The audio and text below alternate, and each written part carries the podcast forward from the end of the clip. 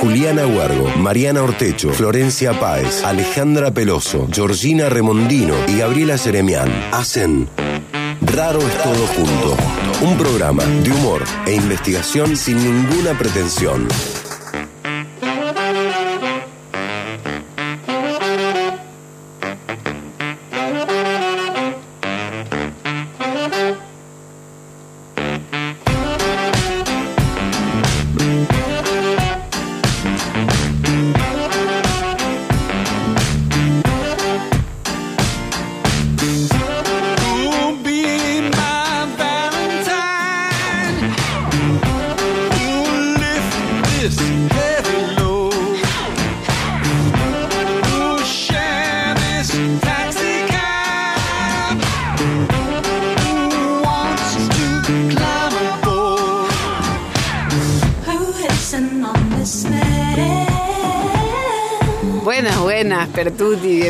Bienvenidos a Raro es Todo Junto. ¿Cómo arrancamos hoy? ¿Cómo arrancamos hoy?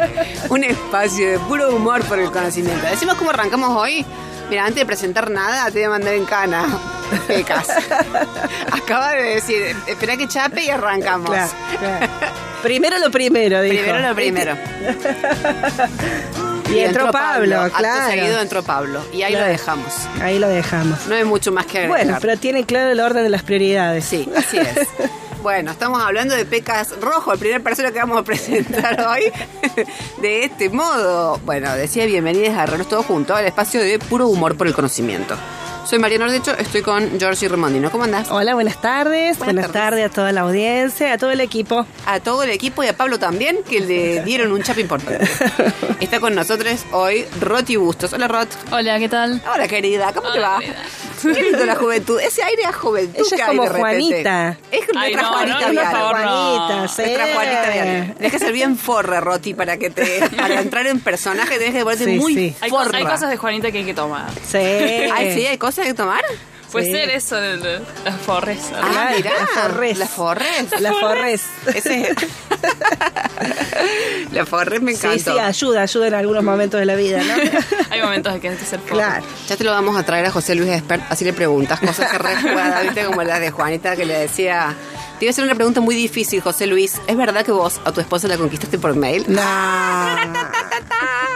Se, se No, le no, quemaron no, neuronas. Me agarraste, ahí me agarraste. Bueno, te queremos, Juana. Un besito muy grande, querida, para vos. Queridas, eh, quiero mencionar obviamente el resto del equipo. A, a Peca ya lo mencionamos, pero bueno. Eh, Hola, ¿qué tal? La musicalización por estos días está en mano de Pau Candy. Y como siempre, agradecemos a Sabri Bustos que está en el servicio informativo. Flor Páez, Juli Huergo, Ale Peloso, David Damián completan el resto de raro. Agradecemos, Georgie, como siempre, al CONI, a CONICET, al Centro Científico Tecnológico CONICET Córdoba. Así es, que está celebrando sus 15 años y que nos apoyan au- auspiciando nuestro programa. Auspiciándonos y acompañándonos en un montón es. de cosas, lo cual agradecemos muchísimo. Están en la cocina de todo esto. Exactamente. En la cocina, en el baño, están en todos En lados. todos lados, en todos lados. están en todos lados, en el patio de atrás, el patio de adelante. Así es, ya, nos, ya vamos- le vamos a contar a esa gente de los CCT cómo nos conocimos y las cosas que han salido de ahí. Sí, es verdad. Hay historias. Hay historias de todo pro- este grupo. Algún programa tendría que ser de chismes. Sí, sí, bueno. sí, sí. Eh, tampoco son tan usados los chismes, eh, son, viste. Bueno, bueno, pero un espacio. Claro, un día me comí una galleta que no debía. poner, Claro, o sea, claro. Tampoco son Pero historias de las son los chismes de los espacios científicos y académicos, Sí, digamos. No sí. son muy picantes, No pero son. son. chismes al fin. No son. Lo de los congresos dicen que sí. Esa.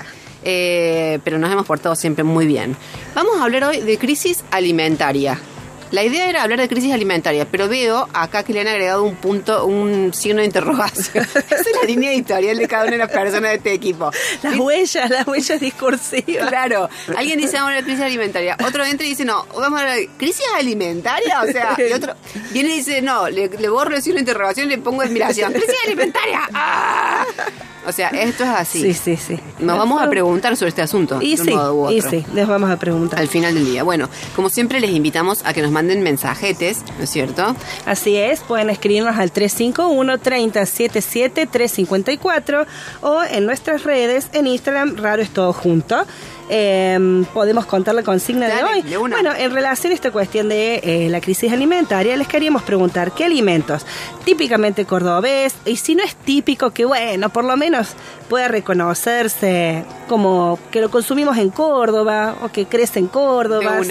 Eh, fomentarían para que estén todas las mesas eh, del mundo, vamos a decir, ya que esta crisis se planta, se plantea como mundial. Como mundial. Eh, ¿Qué le claro. convidarían al resto del mundo? Claro, ¿qué le convidaríamos desde lo típicamente cordobés a las mesas del mundo? Bien, perfecto. ¿Vos tenés alguna respuesta para eso?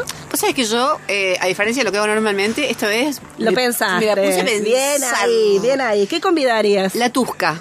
Ah, Que es, sí, es un árbol cordobés que tiene como un frutito que te da una energía, Ah, te da una pila, te bien. juro. Vamos a andar todos... Sí, y tiene un saborcito así como ligeramente dulce, eh, es como muy fibroso el frutito, ¿viste? Lo usan Bien. como para hacer así barritas. Es muy Mm, rica y bien. la verdad súper eh, energética, Bien. energizante. bueno, Bien. ¿Vos, Roti, pensaste en algo? Ay, yo pensé en lo que creo que toda la población cordobesa pensaría que es Fernet arre. Esa, sí, por supuesto. Pero Fernández no es de acá, hija de Dios. Bueno, bueno, bueno, pero con acá, coca, con que- coca. Pero no viene. Piamonte el, el Fernet, Sí, el sí, sí, es italiano, pero no importa. Pero es que hay un montón de cosas que, ay, no, porque en realidad es. Claro, de claro. acá, no me es cierto, es cierto. Bueno. Lo hemos apadrinado. En mi cabeza es de acá. Lo hemos apadrinado y también nos hace bien. Mira, vos, no sabía que Juanita No, aparte no sé, si no, si no es Fernet, ¿qué otra cosa? No, no sé qué otra cosa.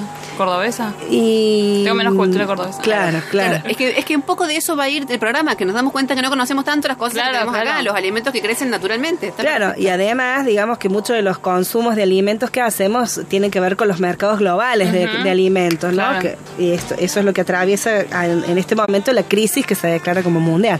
Exacto. Bueno, entonces mándennos mensajitos y cuéntenos eso, qué, qué alimento típicamente cordobés, o que creen que es típicamente cordobés, eh, ustedes dirían tiene que estar en todas las mesas, por lo menos de Córdoba. Así es. ¿No? Escríbanos al 351-3077-354 y cuéntenos por cuáles de estos premios quieren participar. Para eso nos dejan además sus tres últimos eh, números del DNI. Hoy tenemos super premiazos. Nos dejan sus últimos tres y están en un mercado re negro.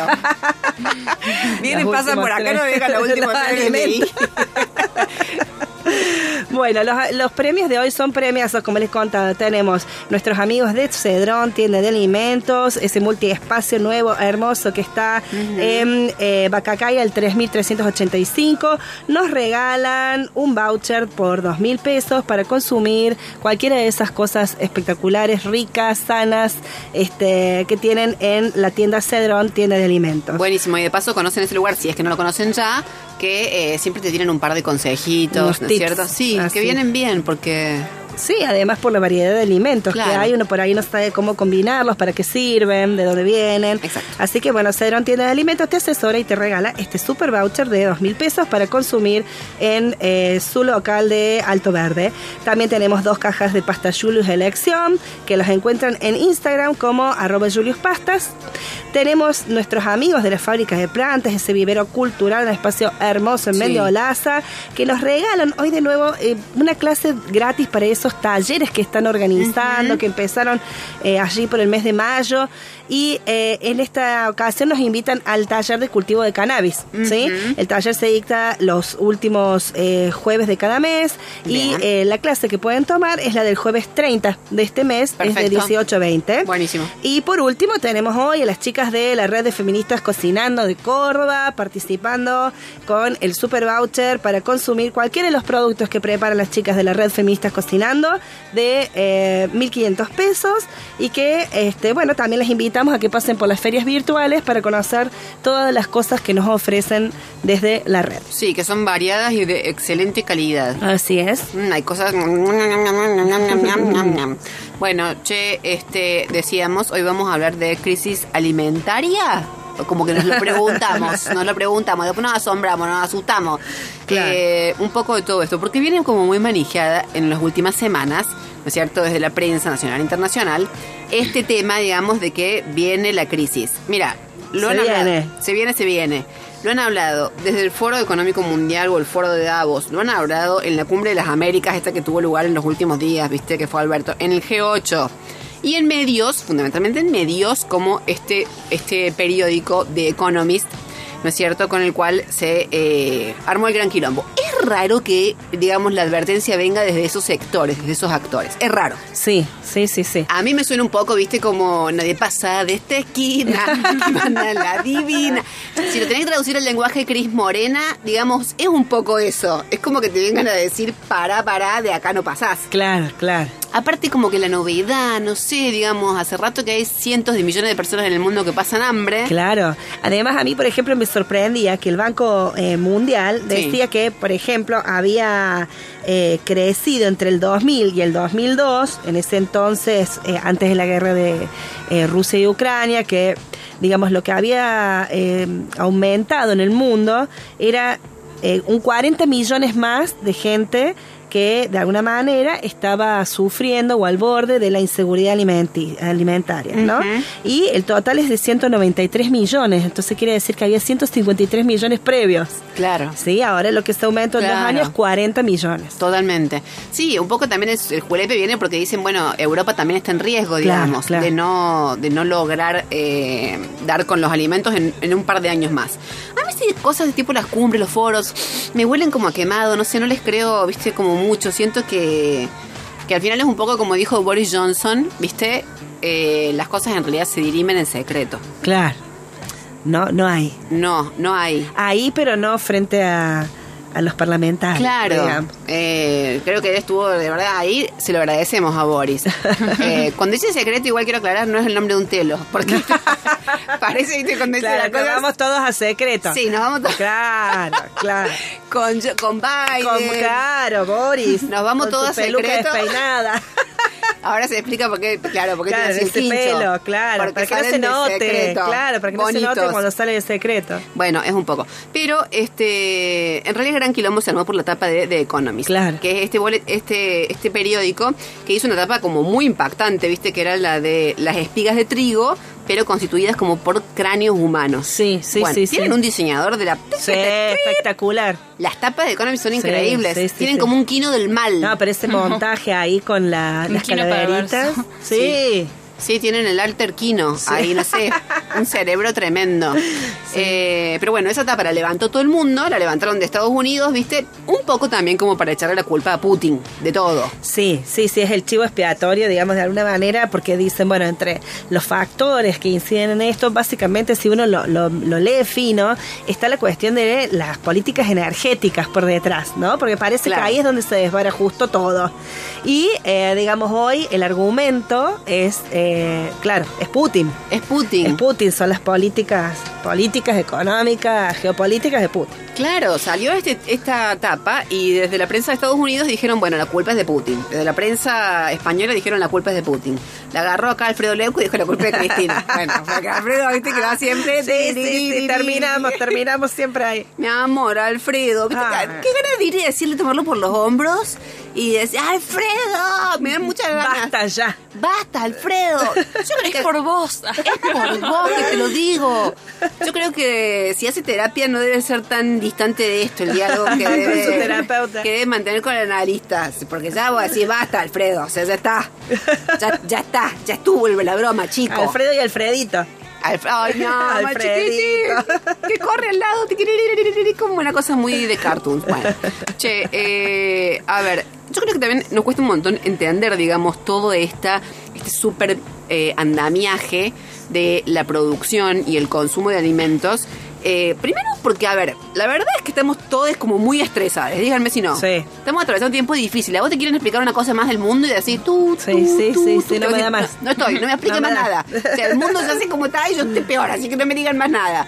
Después, de repente te pasa que escuchas a un analista, por ejemplo, en la tele, que está diciendo cosas interesantes, le querés prestar atención y, eh, y, y- y estás como, ¿qué son? estás como, estás como, ¿qué, son? ¿A qué termina? que sí, no, no, no, no, no estamos como con una gran capacidad así analítica. Estamos como con las facultades cognitivas bastante disminuidas. Agotadas.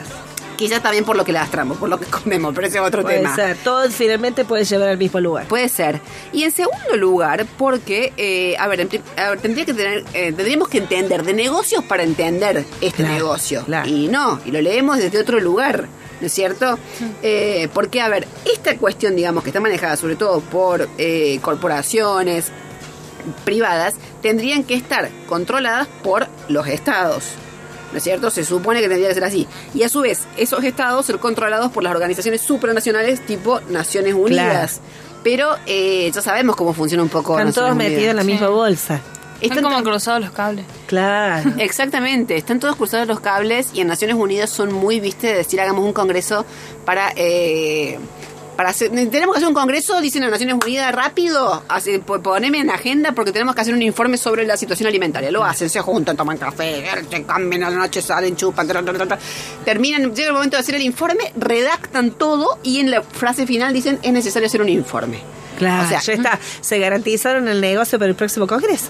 Es que es como un loop, digamos, es muy raro. Eh, cuando estuvo, cuando estuvo, cuando no estuvo, cuando conversamos con José María Rinaldi, Sí. ¿no es cierto? El día en el que hablábamos de cómo eh, la prensa retrataba de una forma como muy distorsiva, digamos, las cuestiones económicas, él en un momento dijo es difícil que en la prensa, digamos que en los medios masivos de comunicación, aparezca, por ejemplo, un informe de Oxfam, ¿no es cierto? Que es la ONG más grande del mundo, eh, que tiene como muchas cosas críticas. Si alguien quiere ir a chusmear, puede ir, tiene todos sus informes, los tienen colgados en su página web.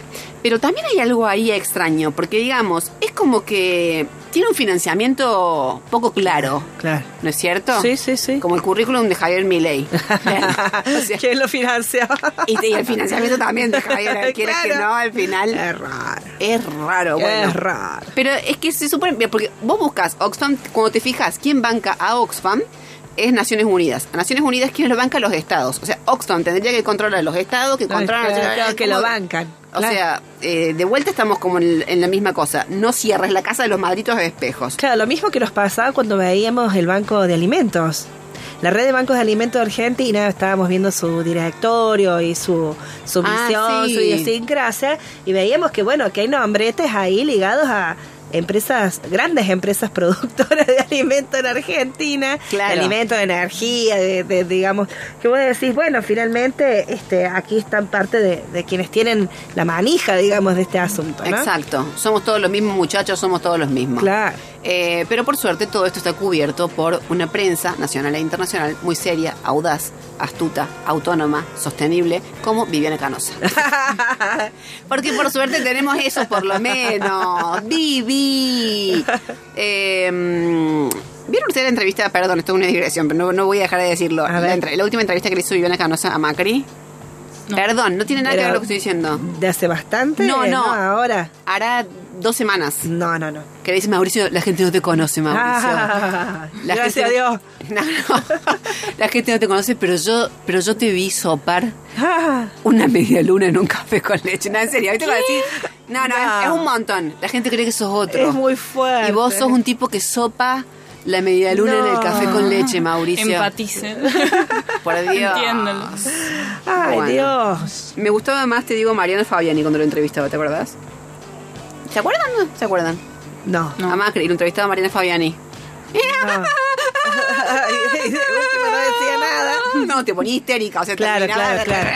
Claro, claro, yo no soporto, no soporto. No. No soporto, por eso no, no, no estoy al tanto. Bueno, a todo esto, mm, digamos, es extraño estar hablando de la industria alimentaria cuando ponemos en duda también si realmente tenemos que hablar de alimentos. Claro. O sea, ¿realmente nos alimentan? Viste que vos hoy compras algo y no sabes muy bien qué te está mandando a la boca. Sí, sí, sí, sí, como- sí. A mí me sorprendió hace poco que eh, leía que la manzana ya se considera prácticamente un... Ah, sí. Sí, un producto hi- hiperprocesado. Claro, nos lo ¿No? contaban acá las chicas de Sí, la cátedra. sí. sí. Y la verdad que es como muy, este, de alguna manera, te lleva como a un punto que decís, ay, casi estamos sin salida, ¿no? Eh, como desahuciados de alguna manera de ese, ese punto. En ese camino parece que sí. Aparte, qué sé yo, te dicen todo tiene sal. ¿Viste? Claro. Todo, comes un caramelo tiene sal. Eh, te comes un chile tiene sal. Menos la sal, todo tiene Te- sal. O sea, como que, ¿qué pasó? Y aparte, de verdad que algún día vamos a hablar de esto. A ver. Hay una ingeniería oculta de la que realmente eh, se habla muy poco y es ese diseño de sabores. ¿Saben qué Sí, es una, es una sí. carrera? Sí, sí. Diseño de ¿En serio? sabor. Ah, no ¿Sí? sé. Diseño de sabor. Diseño de sabores. Porque viste que vos te metes un chicle en la boca y es como que sentís, lo sentís todo de repente Sí, en un sí, segundo, sí, como que salado, dulce, picante. Eh, digamos, hay como toda una ingeniería Sí, que sí, también sí, nos seduce desde los sentidos. Tal cual.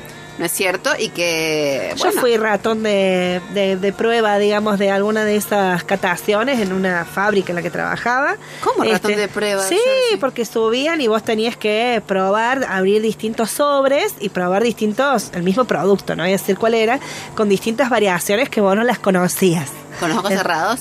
No, no, podías verlo. Ah, podías verlo. Entonces, bueno, tenías que decir, este es más salado, este es más dulce, este es más agrio, este es más ácido, este tiene más humedad, menos humedad. Y es tan subjetivo como cuando vas al oculista, ¿viste? Que te dice, ¿ves mejor así asá? No sé, veo por el culo de las dos maneras. Ah, vos sos medio así que tenés Claro, como... muy subjetivo. Pero vos sos esas personas que- que sutiles para... agudas para identificar sabores o no. O te depende, dan una sí. piedra y vos No, esta sí, tierra no, pasa. No, no, claro, no. Depende del producto. Ah, bien. Depende del producto. Mm, yo como todo. Buen muchacho. Eh, Juanita, mira la voz, Juanita. Juanita, qué Al fina. final. Al final, come de todo, dice. Qué horror. Qué mira cómo te educamos. No, es como que me, limito al, al me gusta o no me gusta, ya está. Y después Claro, y. Ah, no empuja. pensás, no pensás mucho, digamos, qué es. No, no. A mí me seducen mal los alimentos esos que te venden, ¿viste? Cuando salieron las salchichas de zanahoria, que es una grosería. Ah, sí, lo sí. sé. O sea, el vamos yo lo no, no. reconozco. Salchicha de zanahoria, a mí me pareció un montón. Yo lo vi en la calle y dije, nada, pará. Pero ni siquiera era de nada. es porque es como, ay, ahora esto es más sano. Pero, pero es horrible igual, o sea, Claro. ¿para qué? Es horrible igual, pero a mí me tienta. Es como que yo digo, Vamos. ¿qué cuerno es esto, entendés? Suena Eh, vegano, lo comeré. Claro. Claro, suena Claro, vegano. lo comeré. Exactamente. Eh, mm, bueno, a ver, eh, si uno considera todas estas cosas, digamos que básicamente se trata de una superestructura de negocio que no tiene como un control muy claro, respecto de la cual es bastante difícil poder comunicar socialmente cuál es el estado de la situación, dudamos incluso de si estamos hablando realmente o no de alimentos. Entonces uno dice, a ver, si aún fuera cierto esto que se dice de la crisis alimentaria, el autoestrangulamiento de este sistema, quizás estamos ante buenas noticias. Claro, claro, la posibilidad de cambiarlo. Puede llegar a ser, no Claro, sé. Claro. Esto es algo que vamos a charlar en un ratitico nomás con nuestra invitada, que es Luciana de Soti. Ah, sí. ¿sí? Que eh, va a estar charlando con nosotras en un ratico y nos va a estar contando no solo de toda esta situación, sino un poco también de las iniciativas súper valiosas que han surgido en los últimos años, ya en las últimas décadas, en distintas partes del mundo y que tienen que ver con esto de que, eh, que llamamos soberanía alimentaria, ¿no? Que va un poco de elegir qué eh, consideras alimento como pueblo, como pueblo-nación, y cómo consideras que debe producirse, en qué condiciones, tanto para los trabajadores, las personas trabajadoras, digamos, que los producen, eh, y cuáles son también, digamos, eh, las condiciones de su comercio, ¿no es cierto?, de su comercialización y por lo tanto de su consumo. De todo esto le vamos a estar preguntando a Luciana, un montón. Un montón. Y también sobre el diseño de sabores, que eso es algo que me tiene a mí bien. loca. Bien. Eh, Ustedes saben que hay un. Nada que ver lo que voy a decir ahora, pero. mm, hay un chef peruano súper famoso que es Gastón Epicurio, que es así como famoso a nivel internacional y me tiene muy cabreada Ay, contá. porque, sí, porque el chabón se hace famoso por supuestamente platos que él eh, inventa, crea y en verdad son los platos de las cholas de toda la vida. Ah. Ah, ¿Te das Él hace cuenta? una pequeña variación o los estiliza, ¿viste? Los presenta bonitos. Sí, Georgie, es que la agarra y dice, por ejemplo, bueno, la, no sé, la papa, la papa de la huancaína no porque es reconocida, pero ponerle la ocopa, que es un poquito menos conocida, que es la versión de Arequipa. ¿No es cierto? De la papa de la huancaína, la versión de Arequipa. Eh, te pone un culito así De papita. de te lo pone chiquitito, comiste como con dos flores Y suena exótico. y es el último plato de Gastón Epicurio. Claro. Ah, y es de, eh, aparte como si fuera de él. Eh, Claro, cocina de autor. Cocina de autor. Claro. Él, él se inspiró mirando el mar. Claro. ¿Entendés? El señor. Claro, claro. O sea, ¿qué hacemos Bueno, con eso? Eh, Claro. Me interesa sobremanera porque hay algo en el diseño, pero quiero decir, no en el actual de alguien que se pone en, en- en- en creativo, sino hay algo del diseño milenario de los alimentos, de las combinaciones. ¿No es cierto? De las especias. Hay todo un saber que también está ahí súper silen- Me salió como, hay todo un saber, me salió Mirta. Eh, Hay todo un saber, digo, que ha sido silenciado y que la verdad, bueno, claro, merecería- merecería- Hoy, hoy se recupera desde estos lugares que no reconocen esas tradiciones y esos orígenes. Claro, Claro. exacto. Como para no estar cabreada. como para nuestra cabra. Claro.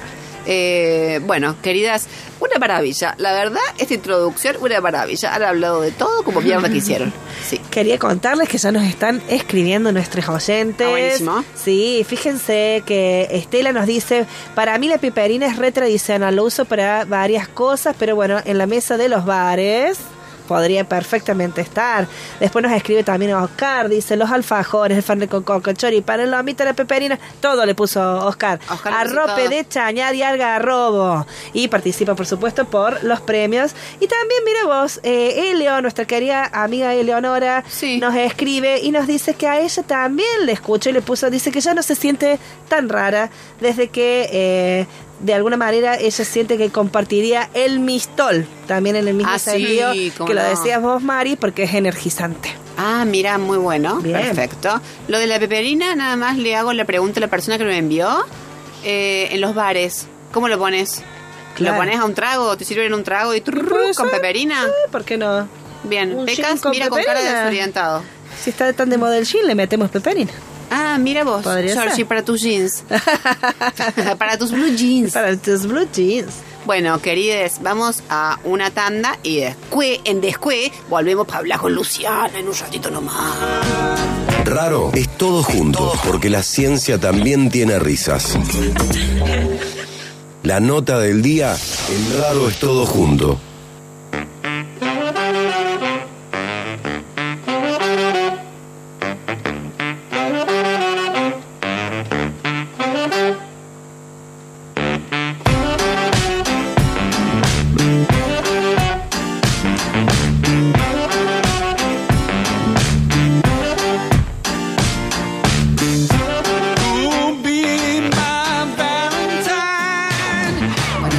Con este raro es todo junto, hoy preguntándonos sobre el tema de la crisis alimentaria.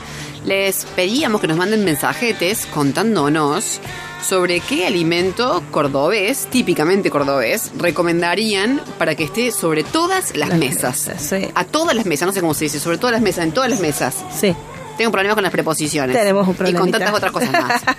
Pero de entrada con las preposiciones. Bueno, eh, nos mandan al 351-3077-354. Así es, se- 351-3077-354 y nos cuentan qué alimentos pondrían en la mesa eh, que sea típicamente cordobés. Perfecto, buenísimo. Bueno, pasamos así nomás a hablar con Julieta, pero bueno, antes la presentamos. Georgie, Con ¿quién Luciana. es? Ay, perdón, Julieta. Dije. Ay, estoy grande, estoy grande. Bueno, que no tengas paciencia Mirta, conmigo. estudiate el guion. Bueno, que conduzca Juana si quiere. Dale, Juana. Si no me quieren así, que conduzca Juana. Pásame Ay, estamos al aire. Ay, qué horror. Me Ay, hizo ¿por qué no la pandemia, Mirta. Bueno, presentemos a Luciana de Soti, por favor. Luciana de Sotti es licenciada en nutrición, becaria del CONICET en el doctorado de Ciencias eh, Sociales Agrarias y además es parte del colectivo Nutricia, ¿sí? Nutricionistas por la Soberanía Alimentaria de Córdoba. Esa. Hola, Luciana, ¿estás ahí? Hola, sí, aquí estoy. ¿Cómo están? Muy bien, bien. querida. Bueno, Estoy un poquito congestionada, pero aquí estoy. sí, no importa. Acá viste que están todo, todo el mundo está medio así como. si sentías a alguien que habla bien, es como que es raro. Eh, no, acá todo es así hoy, así que no te Vamos a sientas. contagiar a esa persona ya, entonces. Ya. Si habla normal. Si te hace sentir más cómoda, te puedo, te puedo preguntar así las cosas, si te hace sentir mejor. No. No, está bien, está bien. Eso es realidad ustedes me empatía. escuchan así, yo no me escucho así, ese No, es no. el problema. No, se te escucha bien, también te lo digo. Se te escucha re bien. bueno. Bueno, querida, gracias por charlar con nosotras este sábado. Gracias a ustedes por invitarme. Bueno, queríamos arrancar preguntándote primero, a ver, todo lo que se produce, de todo lo que se produce, Luciana, en cereales y oleagi- oleaginosas, eh, ¿cuánto llega, por ejemplo, a ser efectivamente usado como alimento para personas? Y a ver, de- dentro de cereales y oleaginosas tenemos como la reina de, de este, de este modelo eh, agroindustrial que es la soja. Sí. Me imagino que ustedes se están refiriendo a eso. Bueno, nuestro, nuestro país, la, la más, más de la mitad del territorio producible, o sea, eh, cultivable, eh, está invadido por este, esta oleaginosa, que es la soja. Y lamentablemente es muy poquito el porcentaje que se utiliza para, para alimentarnos. En realidad es una soja que está modificada genéticamente, que tiene un montón de productos químicos que no son para nada saludables para los cuerpos humanos y inhumanos. Eh, y de alguna manera está pensada así porque se utiliza principalmente para alimentar a otros animales que llegan a los platos de los humanos en algún momento, pero también está, está eh, destinada a la producción de lo que se dice biocombustibles. Eh, algo de esa soja también se, se utiliza para elaborar algunas pequeñas sustancias que ustedes pueden ver, que podemos ver en los productos que conseguimos en los grandes supermercados, en las grandes cadenas, como por ejemplo lecitina de soja y otras sustancias derivadas de este grano. Pero no es algo, la soja que se produce no es algo que encontremos en un plato, en, en- en una casa de... No, no es, no es lo que se suele comer y tampoco está pensado para alimentar a- a cuerpos humanos. Ajá. Bien. Em, todo eso que, que vemos cuando, no sé, si, si vivimos acá en Córdoba, cuando salimos de la ciudad y vemos grandes extensiones de campos, de soja principalmente, ¿no? Porque también se producen otras cosas, por ejemplo, maíz, trigo, girasol, pero principalmente soja. Toda esa soja en realidad tiene un destino que es eh, exportarse para, para engordar eh, animales, otros animales, y para transformarse en este, en este biocombustible. Bien, perfecto. ¿Y a qué hacen referencia, Luciana, cuando dicen que se pudren al año miles de millones de toneladas de alimentos? ¿De qué estamos hablando? ¿También de cereales y ole- oleaginosas? No puntualmente de ese grano eh, producido, sino de, de los derivados de ese grano. Ajá. Eh, podemos pensar en, en todo lo que, de vuelta, ¿no? Las grandes cadenas, todo eso que, que se le puede decir alimento como se le puede decir también producto alimentario o producto comestible, porque ahí también podemos eh, criticar o repensar la idea de alimento. Pero lo que se tira principalmente son todos estos paquetes y a su vez eh, hortalizas. Acá en el mismo mercado, mercado de abasto de Córdoba, que es de donde sale o donde las verdulerías se proveen de hortalizas, una va a ese mercado y diariamente se está tirando, se está tirando hortaliza, porque también hay una cuestión de consumo, qué es lo que se consume, Claro, qué es lo que eligen las personas consumir. Y Luciana, ¿hay alguna propuesta sobre qué hacer con estas toneladas de alimentos que se desperdician? ¿O hay Y la verdad, sé que hay, sé que hay grupos de personas que están, que se están moviendo para eh, ver qué se hace con eso que se, que se está tirando. Pero mm, el tema también es eh, que podamos repensar primero, más, más allá de lo que se está tirando, que podamos pensar qué es lo que se está produciendo y también qué es lo que se está, eh, qué, qué es lo que a, a ver, si nosotras estamos constantemente invadidas, invadides por propuestas de, de comidas que no alimentan y que están basadas en poquitos ingredientes, que es harina, por ejemplo, azúcar, como todo esto que vemos en publicidades, ¿no? Si estamos constantemente invadides de este tipo de publicidades y de estas propuestas, entre comillas, alimentarias, es muy difícil que luego vayamos a elegir eh, alimentos reales o, por ejemplo, hortalizas. ¿no? Claro. Entonces, también hay una cuestión ahí compleja que tiene que ver con las subjetividades de las personas y la producción de subjetividades. Eh, el modelo este, este, este sistema agroalimentario o este modelo agroindustrial que va desde el, desde el momento de la producción, esto que hablábamos de los granos y las, las- las- los granos, cereales y oleaginosas, hasta la distribución, que también lo controlan pocas, pocas empresas, y también el consumo, todo eso está de alguna manera eh, controlado por una misma lógica o guiado por una misma lógica que, que no tiende a alimentar o a nutrir. Entonces Claro. se va como retroalimentando. Em, Claro, en ese no solamente- Ah, perdón, dale, dale. No, pienso, no solamente qué hacemos para que no se tire tanto o qué hacemos con lo que en- se va a tirar, cómo reutilizamos eso, sino qué hacemos para empezar a, a repensar nuestros modos de comer y de producir alimentos. Claro. Pensaba cuando te escuchaba, digamos, el- por ejemplo, habíamos leído algunas eh, anota- algunas anotaciones que hacía el Banco Mundial sobre me- medidas que habría que, que tomarse para prevenir o para evitar de alguna manera esta esta hambruna que están pronosticando, que en realidad tiene que ver más con el aumento de precio de los alimentos que de su baja producción, ¿no? Va- Viene más por el lado del aumento de los precios, que está ligado a las formas de producción de energía, a los fertilizantes, al- el- a las cuestiones de, de transporte, etcétera. Eh, ahora, todas las medidas que proponían, de alguna manera, tienden a seguir sosteniendo el mismo sistema productivo, el mismo sistema de alimentación, es decir, apuntaban al trigo, al maíz, digamos, a estos cereales que eh, de alguna manera por ahí no tienen un gran valor nutricional en comparación a otros alimentos. Digamos, en ese sentido, es, digamos, cómo pensar otros alimentos, otras propuestas que escapen un poco de este modelo que se está intentando sostener, pero que está haciendo aguas. Sí, el, el discurso de, de la FAO, como para ponerle un nombre también, porque es, es como la articulación de varios organismos internacionales, pero eh, cuando, cuando se habla de, de que hay eh, crisis alimentaria, que esto se viene, este discurso se viene sosteniendo hace muchísimos Sí, años, sí, no sí, es que claro. ahora surge esta idea de crisis alimentaria. Aclaremos, es perdón, real, aclaremos, si perdón, la FAO es Organización de Naciones Unidas dedicada a la agricultura y la alimentación. Así es. Claro. Por si eres moscatel. Eh, bien, gracias. Eh, bueno, cuando, cuando se, se- se afirma esta gran crisis alimentaria, esta crisis eh, se parte de, cuando se dice que hay crisis, se parte de la idea de que eh, hay problemas de acceso y problemas de disponibilidad de alimentos, de vuelta alimentos entre comillas. Cada vez que digo alimentos eh, lo vamos a estar de alguna manera como problematizando. Comestible me gustó, porque es como, bueno, ese es tu problema. Te lo metiste en la boca, o sea, Sí, un a- a producto tu comestible. bola.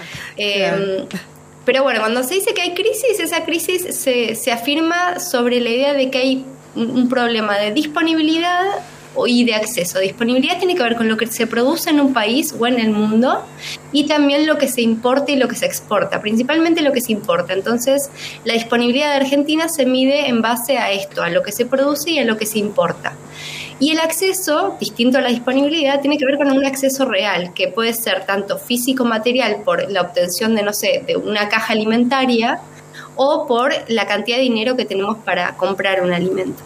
Entonces, eh, estas, do- estas, dos, estas dos variables se, se vieron afectadas, o de acuerdo a este informe y a lo que se dice, se vieron afectadas por un lado porque eh, la cuestión de la disponibilidad, porque no están ingresando o, hay un problema de, de importación y exportación, entonces hay ciertos países que no están pudiendo ingresar ciertos alimentos, y a su vez está la cuestión del acceso, que más, es más monetario, que hay países que, o países, personas, hogares, que no tienen la posibilidad de comprar determinados alimentos. Entonces, esas son como las dos variables que determinan si hay crisis o no hay crisis alimentaria.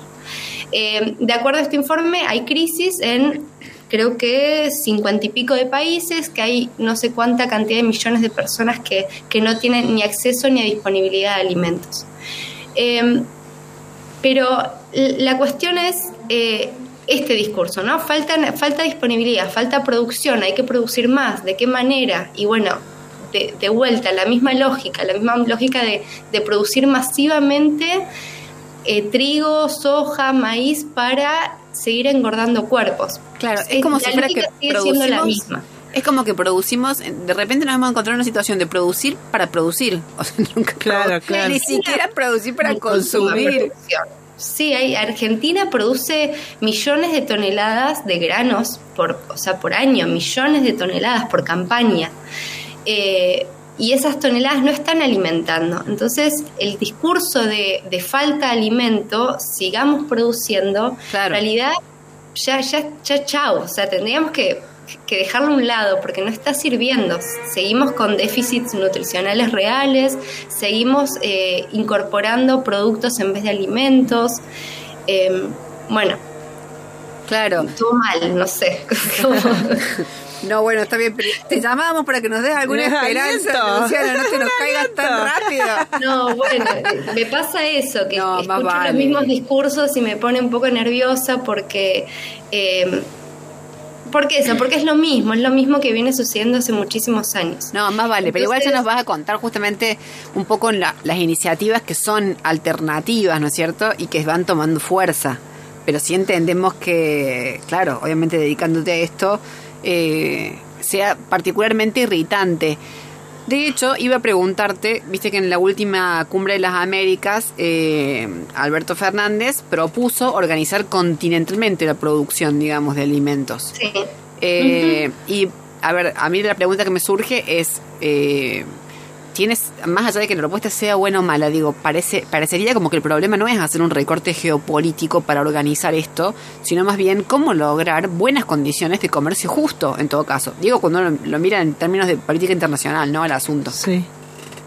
Sí, de igual manera, si, si nos unimos y producimos un- una, una mayor cantidad de, entre comillas, alimentos, ¿para quiénes son esos alimentos? Porque también tenemos eh, Claro. nuestro país, al igual que otros de la región, tiende a exportar, ¿no? Entonces, eh, mucho de lo que se produce tiene como fin la exportación. Perfecto. ¿Hasta qué punto ese, esa unión sería para alimentarnos? ¿Y qué es lo que se produciría también? Claro, claro, La realidad es que el, el- el 70%, un poquito más del 70% de lo que de, de todos los bienes naturales, el agua, la tierra, etcétera, están destinados a producir un 30% de lo que se consume. Entonces, tampoco es equilibrado eso. Y no para todos, ¿no? Porque obviamente no todos tenemos el mismo acceso a ni, ni alimentos ni productos comestibles. Claro, en ese sentido traes a colación la cuestión de la distribución de los alimentos a nivel geopolítico, ¿no? Eh, lo que te queríamos preguntar sobre estas iniciativas que tienen que ver con, con la idea de eh, soberanía alimentaria, ¿en qué países, en qué región de alguna manera esta, esta idea se ha consolidado, ha podido dar algunos pasos, ¿no? Un poco más esperanzadores. Y acá en Argentina la, la soberanía alimentaria está pisando fuerte, quizás está un poco minorizada, ¿no? No es algo que, que se, de lo cual se hable en los grandes medios, pero si uno empieza a caminar eh, esto, el- la- la- los mismos espacios de vida, nos encontramos con este tipo de iniciativas. La soberanía alimentaria sería como eh, la contracara a esto, sería la propuesta que, que viene bien de los pueblos y no viene de los estados, que eso también es interesante. Claro. Eh, quizás ahora eh, puntualmente nuestro, nuestro Estado Nacional está dándole lugar a la soberanía alimentaria eh, y se está hablando de esto, Claro. pero viene bien de abajo, es una, es una construcción en, en constante devenir, en constante reconstrucción, eh, que, que lo que busca es poder realmente decidir qué se produce, cómo se produce, cómo se distribuye, que es lo que estábamos hablando hace un ratito, y, y qué, qué es lo que queremos, cómo y el qué. Eh, y y la, y la idea de soberanía alimentaria tiene un componente que es muy fuerte, que es lo local, como pensar en, en producir para nosotros, producir lo que queremos nosotros, lo que nos gusta, que también eso es un desafío, porque volver a pensar qué es lo que queremos y qué es lo que nos gusta después de más de 20 años de estar invadidos de, de industria alimentaria eh, de, de arriba, porque ni siquiera producimos lo que, lo que queremos comer, producimos lo que nos dicen y a su vez nos alimentamos de cosas que tampoco estamos eligiendo nosotros. Entonces también la cuestión de la soberanía alimentaria es un desafío. Claro. Porque Pero- si vos vas a, no sé, vas caminando por la calle y a cualquier, pre- a cualquier persona le preguntas qué te gustaría que produzca nuestro país o qué te gustaría que se produzca en tu localidad, que sería la intención también de, de la idea de la propuesta de soberanía alimentaria, quizás esa persona no, lo, lo que esa persona te diga quizás replica lo que el modelo nos fue in- incorporando a lo largo Claro. de estos años. Claro. Entonces también es interesante eso. Esto que vos nos vas contando es como que va delineando claramente un proceso de transformación, ¿no es cierto? Así leído a nivel cultural, leído a nivel macro, digamos. Pero siempre esos procesos tienen lugar eh, porque se dan también en lo personal, digamos, de Sí. uno en uno, ¿no es cierto? Entonces, en ese sentido, quería preguntarte cómo es que vos llegás a esto. Porque me imagino que no necesariamente por haber estudiado nutrición. Seguramente que hay No. gente que que digamos que está en la misma profesión desde un paradigma totalmente diferente. ¿Cómo es que vos llegás a esto? ¿Qué es lo que a vos eh, te enciende, digamos, el interés en ir a por estas iniciativas? Bueno, eh, me, me llama la atención esto que dijiste de porque estudiaste, por, porque estudié nutrición, ¿no? Pero No la realidad es que como todo modelo Sí. eh, está, está, se sostiene gracias a instituciones que lo sostienen, ¿no? Y, las universidades y los espacios de formación también están sosteniendo un poco esto. Yo tuve eh, la posibilidad en, en la, en la carrera de nutrición tenemos algunas algunas cátedras con Mm. personas que son maravillosas y de ahí viene la Juli Huergo que es parte de esto. Eh, y en la cátedra con ella vemos algo de soberanía alimentaria y hacemos una crítica interesante a este modelo. En otras cátedras también. Eh, y a mí me, me pasó, eh, yo, yo no nací en Córdoba, soy Ajá. del sur, soy de Bariloche, y, mis recuerdos, mis recuerdos de lo alimentario y de- del alimento son muy distintos a lo que después vi en esta gran ciudad. Eh, para mí, mis raíces tienen mucho que ver eh, con la manera en, que, en cómo miro el alimento y los procesos alimentarios.